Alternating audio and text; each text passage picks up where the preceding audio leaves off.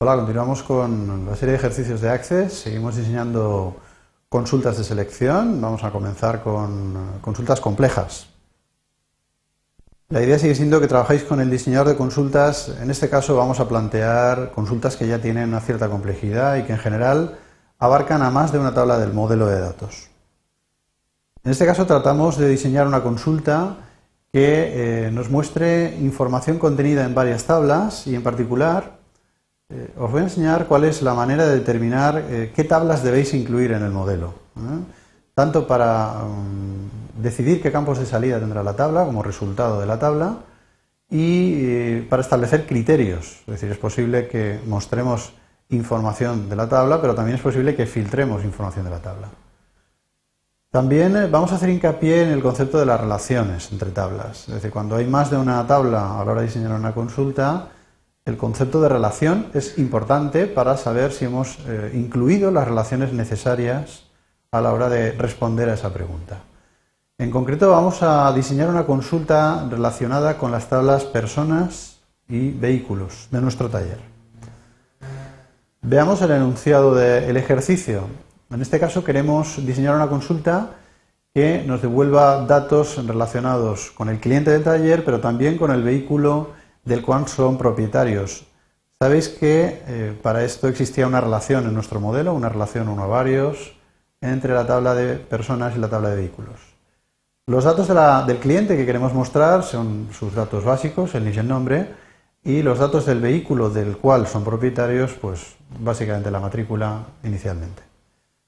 Evidentemente completaremos la consulta para que además mostremos la marca y el modelo de dicho vehículo, un dato contenido en la, en la tabla de vehículos.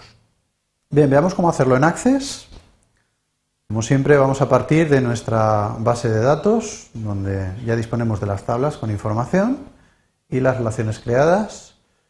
Nos dirigimos a el ítem consultas dentro del examinador de objetos y pulsamos el botón nuevo para comenzar a diseñar una consulta nueva directamente a través del diseñador. Bien, el primer paso, como siempre, consiste en incorporar aquellas tablas que intervienen de alguna manera en el diseño de la consulta.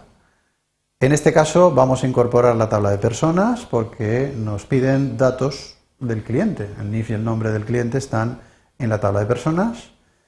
Y también vamos a incorporar la tabla de vehículos porque eh, nos piden un dato del vehículo, en este caso la matrícula. También agregamos la tabla de vehículos. Bien, en principio no hay ninguna tabla más necesaria para responder a esta pregunta inicial, por lo tanto cerraremos este diálogo y ya nos dirigimos a ver cuál sería el diseño de la consulta. Lo primero que hemos de tener en cuenta, antes incluso de mostrar los campos de salida o establecer criterios, es comprobar si las tablas que hemos incluido, fijaros que en este caso son las tablas persona y vehículos, están de alguna manera relacionadas. Si yo hubiera incorporado tablas y hubieran estado mm, separadas, independientes, sin una relación que las pueda unir, esto es un síntoma de que el diseño de la consulta va a estar eh, corto, va a quedar flojo y no, no va a responder realmente a la pregunta que yo, que yo voy a plasmar.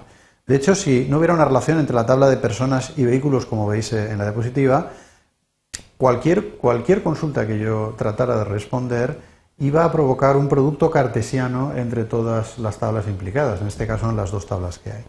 Con lo cual iba a generar información que en la realidad no está guardada, no está relacionada en, la base de datos.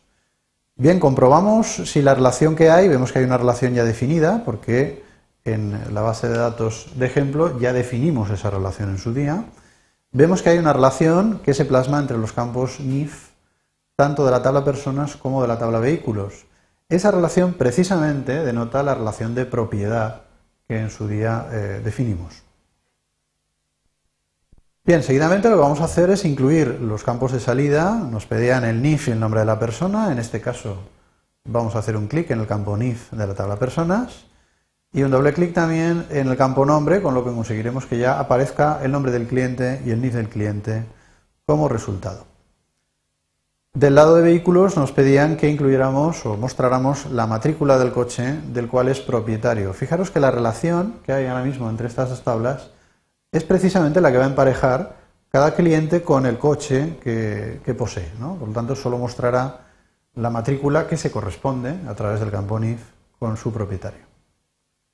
Bien, vemos el resultado, cambiamos la vista, vista diseño pasamos a vista hoja de datos y con esto pues comprobaríamos una relación que como veis las dos primeras columnas hacen referencia a un dato del cliente y en cambio la tercera hace referencia a el dato del vehículo, en este caso la matrícula del vehículo eh, del cual es propietario. ¿eh? Vemos que bueno, pues hay algunas personas que son propietarias de varios coches. Eh, este resultado es producto de la relación, la relación que hay entre la tabla de personas y, los vehículos.